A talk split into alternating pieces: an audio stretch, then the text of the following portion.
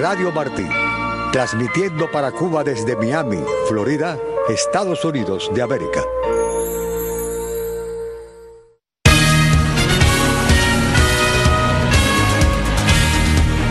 Se eleva a 67 la cifra de víctimas mortales de la violencia de género en Cuba alertan grupos feministas. El déficit de maestros en la enseñanza básica alcanza niveles alarmantes. Mujeres que protestaron en Maicí denuncian intimidación y amenazas del MININ y la Fiscalía. Amnistía Internacional ubica a Cuba, Venezuela y Nicaragua en el mapa de países que sancionan a quienes protestan. Israel ataca posiciones de Hamas en la franja de Gaza y objetivos militares en Siria. La crisis humanitaria en Gaza se deteriora pese a la entrada de ayuda, según advierte la ONU.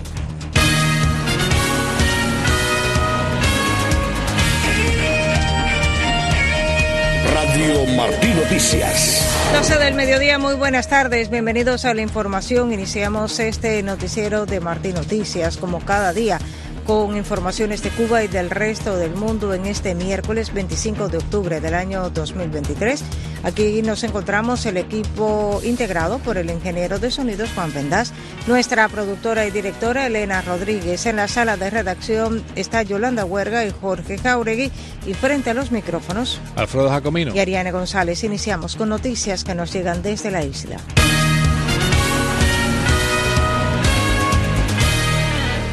Las plataformas a las tensas y Yo sí te creo confirman otro feminicidio en Cuba en días recientes, lo que eleva a 67 el total registrado este año.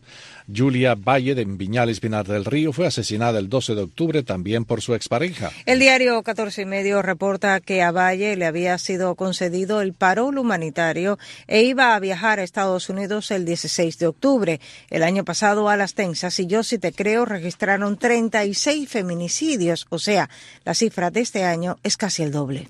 Y tres de las mujeres que participaron en la protesta del barrio La Favela en Maicí, Guantánamo, fueron conducidas este martes a la estación policial del municipio y allí amenazadas e intimidadas por autoridades del Ministerio del Interior y de la Fiscalía.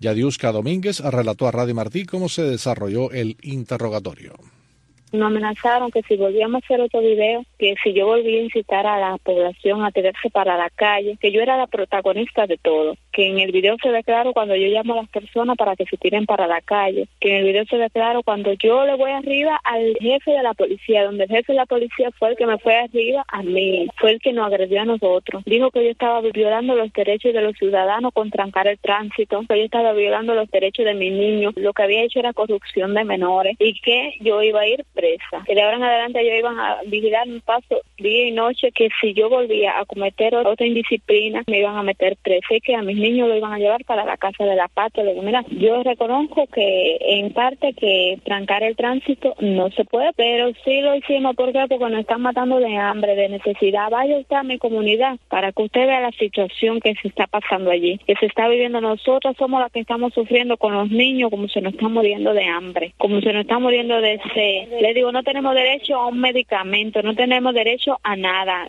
Eso es violación de los derechos. Ellos me dijeron que eso ellos lo iban a ver, pero que esas no eran las medidas que ellos tenían que tomar. A mi mamá le dijeron que la iban a meter en una celda oscura. Como nosotros somos de un municipio y de un pueblo tan pequeño, tan pobre, tan guajiro, ellos creen que nos, nos van a intimidar con eso. En la isla también el déficit de maestros para la enseñanza básica alcanza niveles alarmantes cuando faltan más de 17.000 de estos profesionales para cumplir con el aprendizaje de la población escolar. Los detalles en este reportaje de Yolanda Huerga. Las autoridades del Ministerio de Educación reconocieron que en Cuba hay una falta de más de 17.000 maestros para cubrir adecuadamente la impartición de la docencia a la población escolar. Un salario que no te alcanza ni para una alimentación tan siquiera y hay un elemento fundamental que es el tiempo que hay que dedicarle a la escuela y cuando sales tienes que dedicarle cada vez tiempo mayor a resolver los problemas propios. Crea un clima asfixiante y eso es una causa que hace que los profesores se retiren de educación. Algunos porque se van del país, otros tanto porque también se usan en cumplir misiones, etcétera, y los demás que se van para otros trabajos, sea trabajan en cafetería, en un bar, en un restaurante, porque ganan mucho más. Indicó el ex profesor de la enseñanza secundaria, Pedro Albert Sánchez. Cuanto mejor trabaje un maestro y más exigente sea, más probabilidad tiene de tener serios problemas en un análisis de promoción, porque los muchachos están muy mal preparados. Entonces viene la llamada mala promoción, que implica mala evaluación para el profesor y de verdad que es preferible irse de educación que tener que soportar todas esas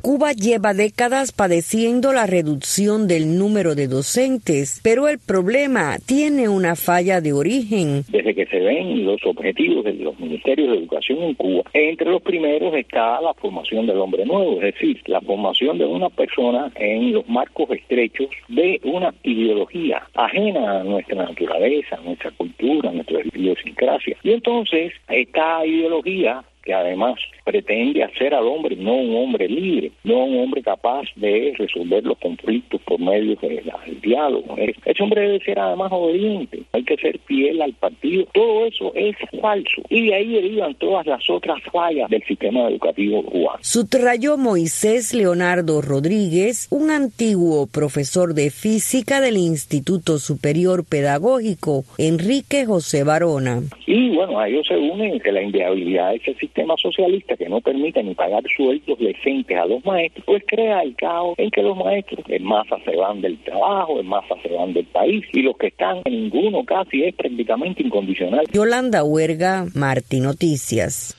La preparación de los terrenos para el cultivo de tabaco está muy atrasada y la falta de insumos indica una zafra deficiente que comprometerá la calidad del producto, dijeron agricultores desde la isla a Radio Martí. Tomás Cardoso tiene esta información. La campaña de preparación de tierras para la zafra tabacalera se encuentra muy atrasada por falta de insumos y combustible y aún no se han rotulado las tierras. Y las autoridades cubanas decidieron extender hasta el 31 de diciembre la etapa de siembra lo cual comprometerá la calidad del tabaco. Alertaron campesinos quienes consideran que la presente zafra está muy comprometida. Es muy crítica la situación en las tierras tabacaleras en la provincia de Pinar del Río, asegura el agricultor Esteban Ajete Abascal. Gran parte del macizo tabacalero en estos momentos se encuentra sin rotular, se encuentra fuera del cronograma. El tabaco tiene un cronograma de trabajo donde si incumples con una de las acciones que tienes que realizar, las otras no van a venir falta insumos, faltan maquinaria, no hay tampoco ganado mayor para realizar muchas labores a través de la tracción animal. No va a haber una zafra de calidad este año, ni siquiera mínima. El tabacalero Osmani Podo Hernández, que labora en la cooperativa Hermanos Aís en San Juan y Martínez, explica que hay mucha presión sobre los productores para que siembren con sus propios recursos. Ahora mismo aquí en el municipio de San Juan de Martínez son pocos los campesinos que están rompiendo la tierra con bueyes, porque hasta eso se ha acabado en este país, los bueyes se los han comido. Aquí en la cooperativa de nosotros hay dos tractores, pero apenas trabajan porque no hay petrolero. El que no siembre antes del 31 de diciembre le van a quitar las tierras. Y aquí los campesinos no tienen recursos para trabajar las tierras. Desde San Antonio de los Baños, en la provincia de Artemisa, importante polo tabacalero, el usufructuario Daniel Alfaro Frías señaló. Las tierras tenían que haberse venido preparando hace tres meses atrás para que quedaran en buen estado para su cosecha. Por otro lado, no hay combustible, poco combustible que hay lo están utilizando ellos para sus beneficios personales. No se puede ni bombear agua porque ni corriente ponen ellos. Y desde la zona tabacalera de Bayamo, en la provincia de Granma, el también agricultor Emiliano González concluyó. Bayamo Granma es uno de los mejores tabacos que se en la zona oriental y donde más cantidad de tabaco se sembraba. Les cuento que la producción está en cero, completamente no hay tierra preparada, no hay ningún tipo de insumo para hacer la cosecha. Me parece que va a ser completamente nula la cosecha de tabaco en esta zona de Cuba. Tomás Cardoso, Martín Noticias. Continuamos con más informaciones que nos llegan desde Cuba, pues se está generando malestar la situación con la distribución del pollo en los llamados módulos. José Luis Ramos preparó la siguiente nota.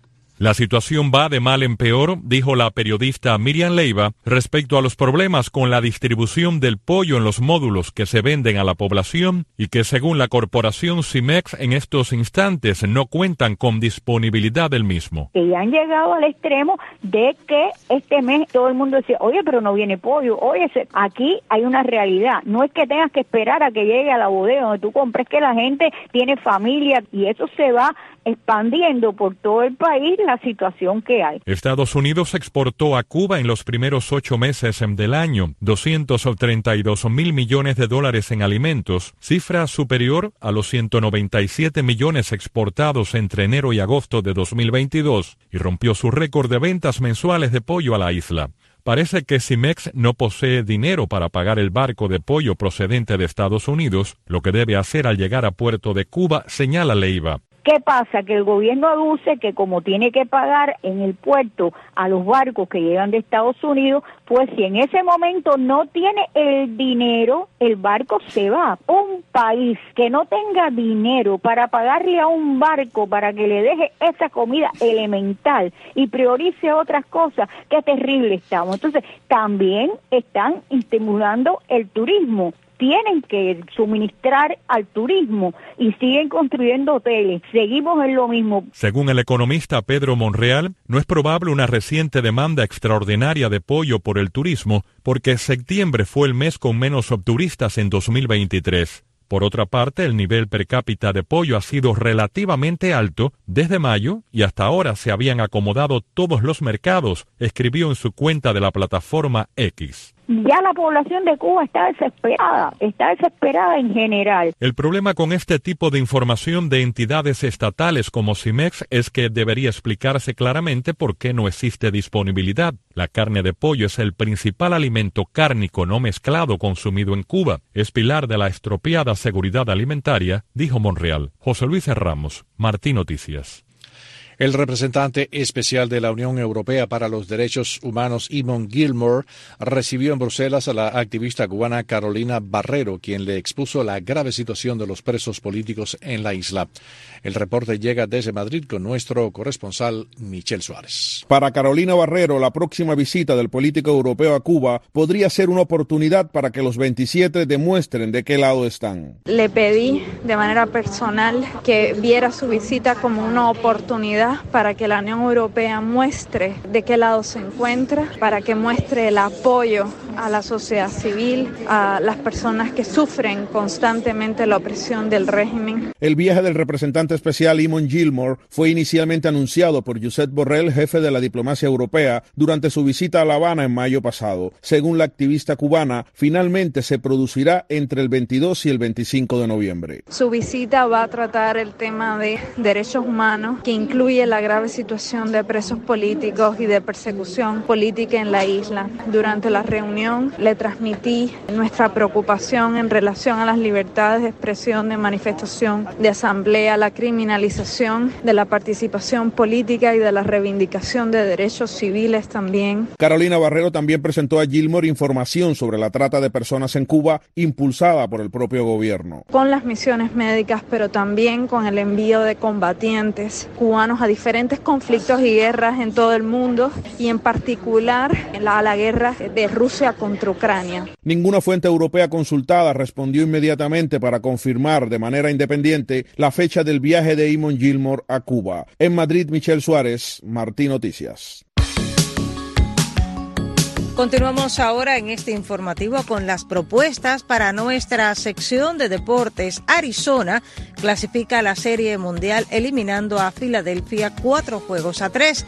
La Serie Mundial se inicia el viernes a las 8 de la noche por Radio Martí y además el Real Madrid y el Bayern de Múnich ganan en la Champions y hoy juegan Barcelona y el Atlético. De esto y mucho más en los deportes a las 12.50 con Pepe Lacayo.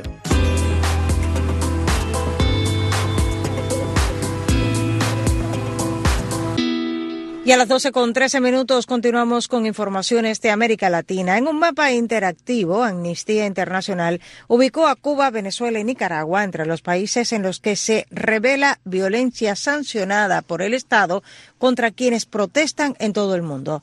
La protesta pacífica es un derecho, no un privilegio, y un derecho que los Estados tienen el deber de respetar, proteger y facilitar, subraya Amnistía. Sin embargo, la organización advirtió que el derecho a la protesta está cada vez más amenazado, pues las autoridades usan fuerza ilegítima contra las personas en más de 85 países. En su primera declaración como candidata presidencial por la Plataforma Unitaria de Venezuela, María Corina Machado marca la ruta de los próximos 12 meses y habla de la relación con Cuba y los cubanos.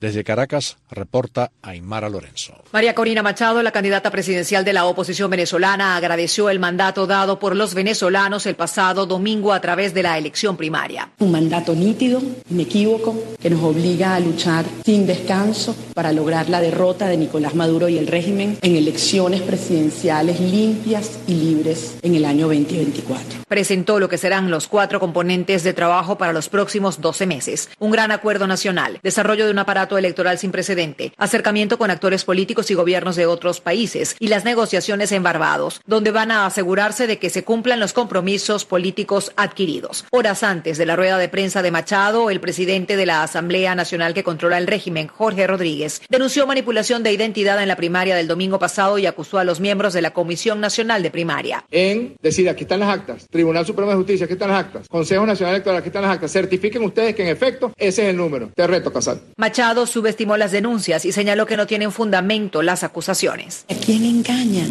No engañan ni a su propia gente, porque es que su propia gente también salió a votar. Rodríguez anunció que pedirá una reunión urgente para revisar el acuerdo de Barbados. Vamos a convocar a la comisión de verificación porque lo que hubo el domingo no fue una elección, fue otra vez un intento de llevar al país a la zozobra. Sobre Cuba, Machado fue precisa. El pueblo cubano sabe que cuenta con los venezolanos y con ella, pero otra será la relación con el régimen castrista. Y en el plano de las relaciones entre gobiernos, pues no habrá forma ni área en que se inmiscuya el régimen cubano en los aspectos de Estado de Venezuela, ni de Venezuela en, en los ámbitos del Estado cubano. Desde Caracas, Venezuela, Aymara Lorenzo, Martín Noticias. Por su parte, el exalcalde de Caracas y expreso político venezolano Antonio Ledesma dijo al programa Martín Noticias AM que María Corina Machado está habilitada por millones de venezolanos que votaron por ella en las primarias opositoras.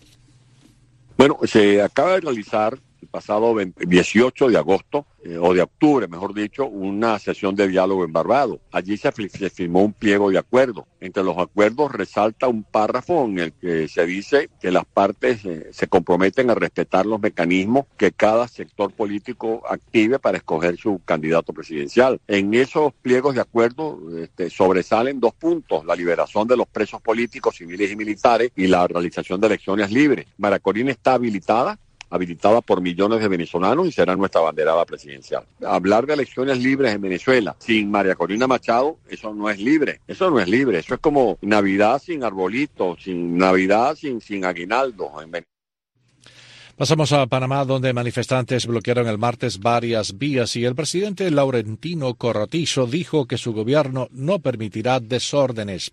Los detalles con la agencia AFP. Las protestas se mantienen en pie en Panamá. Aunque el gobierno advirtió que no toleraría desórdenes, manifestantes bloquearon varias vías el martes para exigir la derogación del contrato de operación de la mina de cobre más grande de Centroamérica. Como presidente, hago un llamado a la cordura, a respetar las leyes e instituciones, la propiedad privada y pública y el libre tránsito.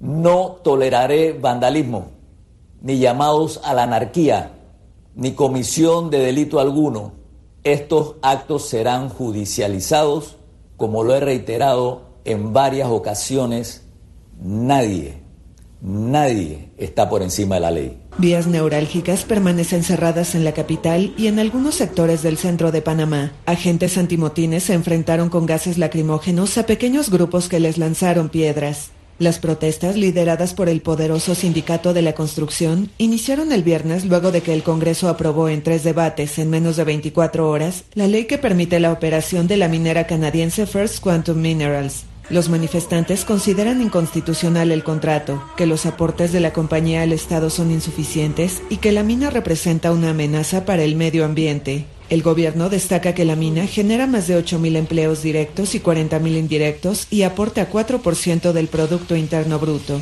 El contrato permite a la minera operar en Panamá por 20 años, prorrogables a otros 20. Desde febrero de 2019, la mina a cielo abierto, situada en la costa del Caribe, produce unas 300.000 toneladas de concentrado de cobre al año.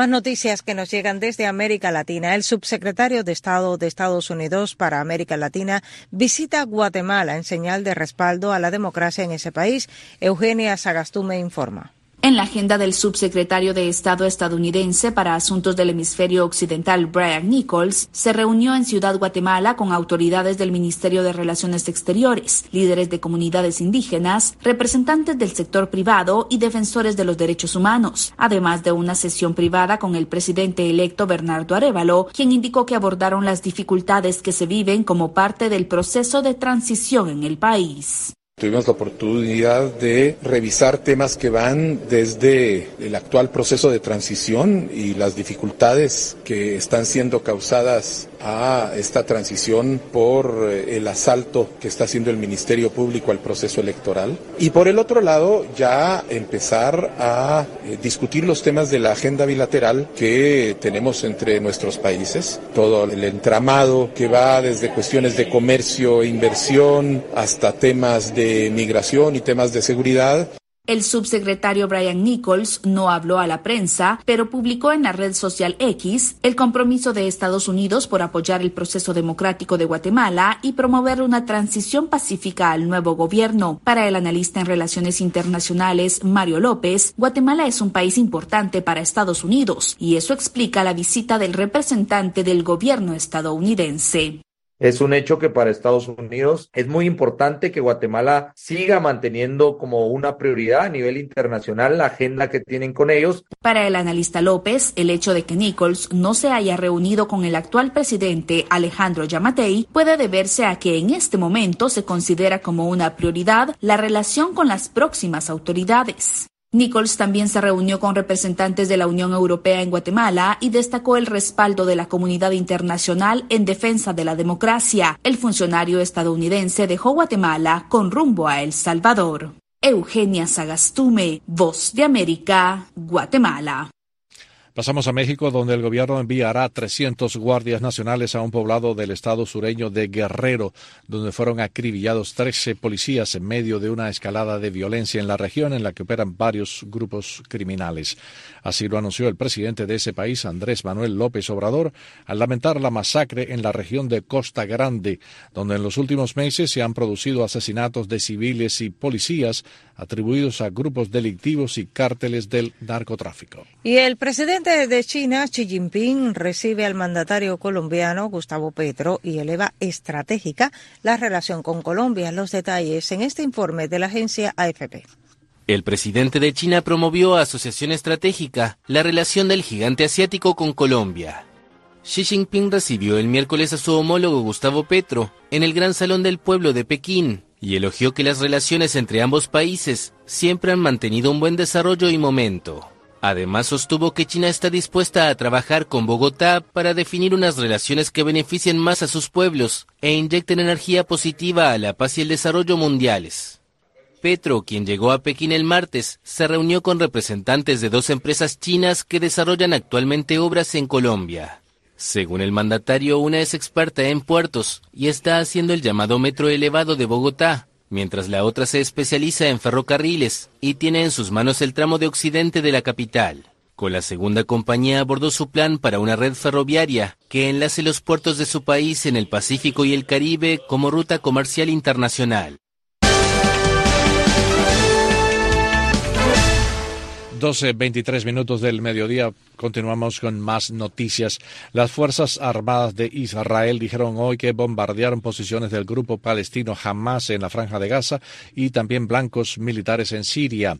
El ejército israelí señaló que los objetivos de los ataques en Gaza incluyeron túneles, almacenes de municiones y sitios de lanzamiento de misiles de Hamas, un grupo considerado terrorista por Estados Unidos y la Unión Europea. La prensa estatal de Siria reportó que los ataques israelíes dejaron ocho soldados sirios eh, muertos y siete heridos. Israel afirmó que sus acciones respondieron al lanzamiento de cohetes desde Siria. Por su parte, la crisis humanitaria en la franja de Gaza se agudiza a pesar de que varias rondas de entregas de ayuda llegaron al enclave desde Egipto. Funcionarios de la ONU describieron la cantidad como insuficiente para satisfacer las necesidades de los palestinos. Judith Martín Rodríguez informa. La urgente necesidad de ingresar suministros vitales a Gaza de forma sostenida, una tarea que está resultando misión imposible, se convierte en la prioridad de gobierno y organizaciones internacionales y las agencias humanitarias de la ONU ya han alertado que cuentan con suministro de combustible hasta la medianoche de hoy, miércoles 25 de octubre, y que después podrían enfrentar un apagón total en la zona que interrumpirá totalmente las actividades. Desde hace dos semanas la electricidad se cortó en Gaza de modo que los hospitales y las instalaciones de agua dependen al 100% de generadores que funcionan con combustible. Además, también destacan los niveles de devastación en los hospitales, donde los equipos sanitarios no dan abasto para atender el elevado número de pacientes, mientras la cifra de muertes aumenta de centena en centena. Judith Martín Rodríguez, Voz de América. Las fuerzas de defensa de Israel, en colaboración con su agencia de seguridad nacional, dijeron haber eliminado al comandante del batallón Khan Yunis del norte del grupo Hamas, Taisir Mubacher. Mubacher se había desempeñado como comandante de las fuerzas navales de Hamas y había ocupado varios puestos en la fabricación de armas.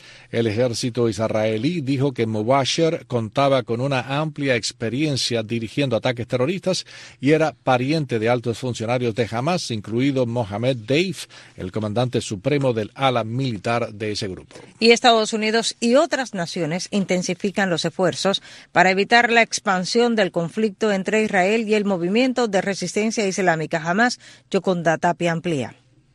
Ante la inminente ofensiva terrestre israelí de Gaza, el presidente Joe Biden enfrenta el desafío de equilibrar el apoyo inquebrantable al aliado más cercano de Estados Unidos en Medio Oriente con las demandas internacionales de una protección más sólida para los civiles en Gaza. El mandatario estadounidense también debe intentar evitar una guerra más amplia en Oriente Medio y junto a sus principales asesores han estado aconsejando al gobierno del primer ministro israelí Benjamin Netanyahu que considere el impacto a largo plazo de una estrategia que exige una poderosa venganza contra Hamas. En medio de todo esto, también está la situación de rehenes estadounidenses y de cientos de ciudadanos estadounidenses que intentan dejar la zona del conflicto y están parados en la frontera con Egipto, mientras se pide a Israel postergar la ofensiva terrestre. La Casa Blanca afirmó que la pausa humanitaria que pidió el secretario de Estado Anthony Blinken en el Consejo de Seguridad de la ONU no es lo mismo que un alto al fuego, que según el portavoz del Consejo de Seguridad Nacional John Kirby solo beneficiará a Hamas en este momento.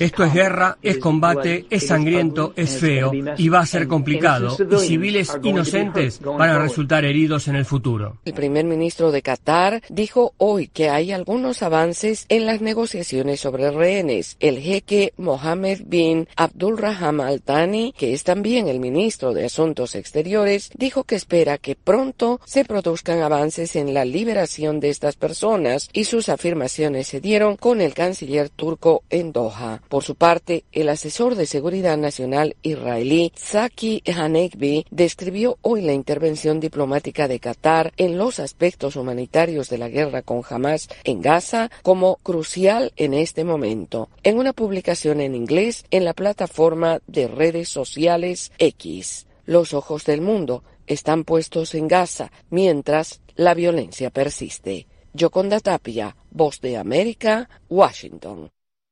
La Corte Suprema de Japón declaró hoy que es inconstitucional y cruel la obligación legal de esterilizar a las personas transgénero para oficializar su cambio de nombre en los registros de identificación civil.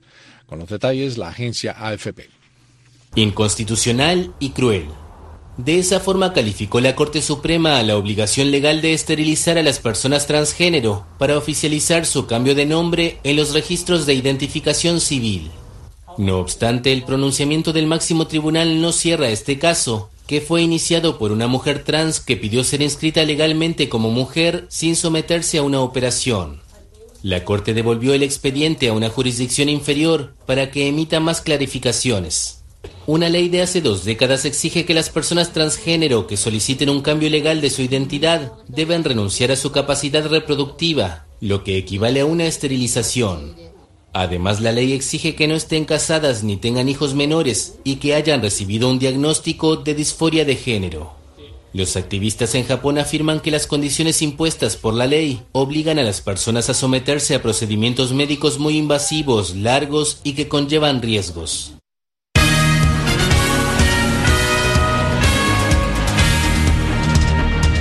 Hemos llegado al final de la primera media hora de este noticiero del mediodía de Martín Noticias. Gracias, como siempre, por acompañarnos en nuestras redes sociales. Continuaremos ahora con más informaciones a través de la frecuencia de Radio Martí. Buenas tardes, hasta mañana.